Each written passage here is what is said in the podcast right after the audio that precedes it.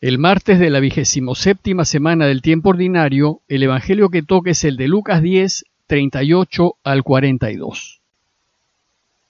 En aquel tiempo entró Jesús en una aldea y una mujer llamada Marta lo recibió en su casa. Esta tenía una hermana llamada María, que sentada a los pies del Señor escuchaba su palabra. Y Marta se multiplicaba para dar abasto con el servicio, hasta que se paró y dijo, Señor, ¿no te importa que mi hermana me haya dejado sola con el servicio? Dile que me eche una mano. Pero el Señor le contestó, Marta, Marta, andas inquieta y nerviosa con tantas cosas, y solo una es necesaria. María ha escogido la parte mejor, y no se la quitará. En algún momento de su viaje Jesús debió dejar Samaria y entrar en Judea, pues los relatos que siguen parece que tuvieron lugar ya en tierra de judíos. Judea está al sur de Israel y la ciudad capital de Judea y de todo Israel era Jerusalén, que como sabemos es el destino final del viaje de Jesús. Según los evangelios, Jesús no volverá a Galilea sino hasta después de su resurrección. Ahora bien, con el relato que les acabo de leer, Jesús comienza su enseñanza acerca de la oración. La oración es un tema muy querido por Lucas, él es quien nos va a mostrar con más frecuencia a Jesús en oración. El evangelista nos acaba de relatar la parábola del buen samaritano y ha resaltado la invitación que nos hace Jesús de hacer por el prójimo, de preocuparnos por el necesitado. Luego, si queremos heredar la vida eterna, tenemos que hacer como hizo el samaritano, ayudar a nuestro prójimo necesitado. Lucas concluyó esta enseñanza con las palabras que Jesús le dijo al experto de la ley. Vete y haz tú lo mismo. Es decir, si haces así, vivirás y serás feliz. Pero inmediatamente después de la parábola del buen samaritano, continúa el texto que les acabo de leer y da la impresión de que el texto está en clara contradicción con la enseñanza acerca de hacer por el otro. Pues parece que aquí Jesús más bien descalifica el hacer de Marta. Bueno, pues el relato de hoy hay que entenderlo a la luz del relato de ayer, pues la enseñanza de hoy acerca de la oración es un complemento de la enseñanza de ayer acerca de la acción. Debemos aprender que acción y oración se complementan y potencian mutuamente. La espiritualidad ignaciana sostiene que debemos llegar a ser contemplativos en la acción pues acción sin oración es puro voluntarismo y oración sin acción es inútil. Debemos aprender que nuestro hacer por el prójimo ha de ser movido y motivado por nuestra correcta relación con Dios. Para aprender esa enseñanza, veamos el texto en más detalle. Dice el texto que mientras iban caminando, entró Jesús en una aldea. Se supone, por lo que sigue, que se trata de una aldea judía. Y luego Lucas nos describe a la familia que lo acoge y nos dice, una mujer llamada Marta lo recibió en su casa y ésta tenía una hermana llamada María. El carácter de estas dos hermanas coincide con el carácter de las dos hermanas de Lázaro, de las que nos habla el evangelista Juan, y que también se llamaban Marta y María. La familia de Lázaro era muy amiga de Jesús, pero ellos vivían en Betania, muy cerca de Jerusalén y a Jesús aún le falta mucho para llegar a Jerusalén. Pero para el evangelista las distancias geográficas no son un problema, pues como ya sabemos su evangelio no es biográfico sino catequético, y por tanto lo que le interesa no es la precisión del lugar, sino la enseñanza que nos brinda. Entonces, después de presentarnos a la familia, Lucas nos cuenta qué hacían. María estaba sentada a los pies del Señor y escuchaba su palabra, y Marta se multiplicaba para darse abasto con el servicio. Las dos hermanas representan los dos aspectos de la vida cristiana. La acción, prefigurada en Marta, que andaba ocupada en atender a los huéspedes, y la contemplación, prefigurada en María, que se encuentra sentada a los pies de Jesús escuchándolo. La postura de María nos recuerda a la de la mujer que entró en casa de Simón el fariseo con un frasco de alabastro de perfume y se sentó a los pies de Jesús a llorar y a besarlo. María representa a los discípulos de Jesús, pues la palabra discípulo significa aquel que aprende a los pies de su maestro.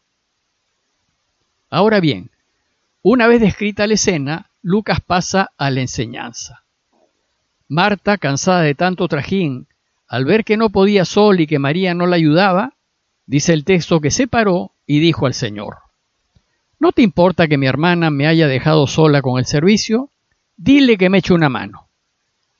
El reclamo que le hace Marta a Jesús parece válido y parece que tiene razón. Pues si las dos hermanas han recibido a Jesús y a su comitiva, es lógico que las dos hermanas se ocupen de su atención. Pero, habiendo tanto que hacer, María, en vez de ayudar, se fue a sentar a los pies de Jesús.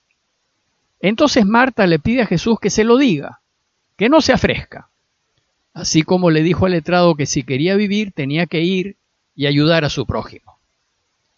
Pero, para sorpresa nuestra, el Señor le contestó, Marta, Marta, andas inquieta y nerviosa con tantas cosas y solo una es necesaria. Y María escogido la mejor parte y no se la quitará.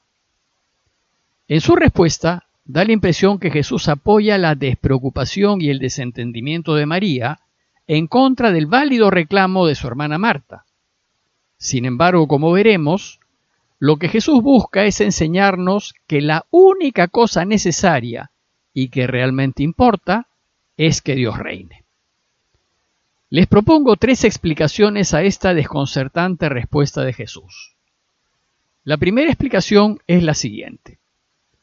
Recordemos que Jesús está enseñando a los suyos en el camino y que su primera preocupación es enseñar a sus discípulos cómo tienen que vivir si quieren ayudar al Padre a reinar.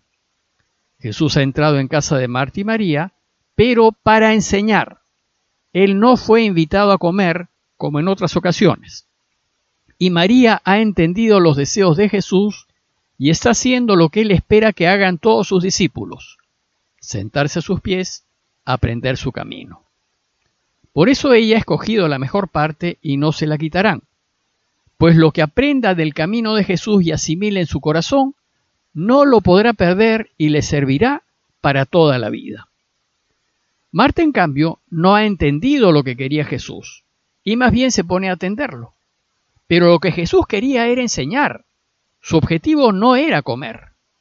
Por eso le dice que andas inquieta y nerviosa con tantas cosas, pero son cosas que no se te quedan en el corazón y no te sirven para la vida. La única cosa necesaria es que aprendas el camino que te lleva a la vida. La segunda explicación es que las dos hermanas representan a la iglesia del tiempo en que Lucas escribió su evangelio. Marta representa a la iglesia que viene del judaísmo, estos siempre andaban preocupados con observar la ley y con hacer las cosas que la ley prescribía. Recordemos que al inicio muchos judíos que se hicieron cristianos no dejaron de ser judíos y de practicar el judaísmo.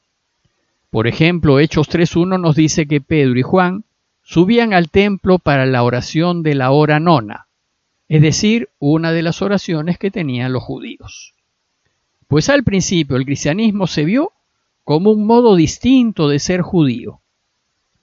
Entonces, si bien la comunidad venida del judaísmo recibe a Jesús, no aprende de él. Más bien quiere arrastrar a los cristianos venidos del paganismo a que asuman las prescripciones de la ley de Moisés y se hagan judíos. María, en cambio, representa la iglesia que viene del mundo pagano, es decir, la de aquellos no judíos que se han convertido al cristianismo. Y el deseo de estos nuevos cristianos era aprender el camino de Jesús, y por supuesto no les interesaba observar las prescripciones judías. El relato busca enseñar a la iglesia venida del judaísmo que lo que hay que hacer es aprender el camino cristiano. Esa es la única cosa necesaria y que sirve para toda la vida. Y la tercera explicación nos enseña que si bien el cristianismo se define por el hacer por el prójimo, si tu vida no está centrada en Dios, se convierte en un activismo inmediatista y sin sentido. El hacer del cristiano debe nutrirse de la oración. La oración es el punto de partida de la acción y sin oración la acción es puro voluntarismo. Y entonces, reflexionar en la palabra de Dios, que es lo que hace María, debe ser el motor de nuestra acción en favor del prójimo. A su vez, la acción nos debe llevar de nuevo a la oración. Aquí Jesús le pide a Marta que se ponga junto a María, pues si el hacer por el otro te lleva a quejarte del otro, entonces no has aprendido bien lo que significa ser cristiano. Si Marta hubiese aprendido lo que enseña Jesús, serviría con alegría y sin quejarse. Concluyamos esa enseñanza revisando nuestras vidas y viendo si hemos integrado correctamente en nosotros la oración y la acción, pues ambas forman parte del camino cristiano. Sin acción por el otro, uno no es cristiano, pero sin oración a Dios, nuestra acción por el otro no sería gratuita ni alegre. Luego debemos considerar la necesidad de una sincera, permanente y sostenida vida de oración. Pidámosle pues a Dios que nos ayude para que la reflexión de su palabra nos lleve a empeñarnos más en la oración y en servir mejor al prójimo. Parroquia de Fátima, Miraflores, Lima.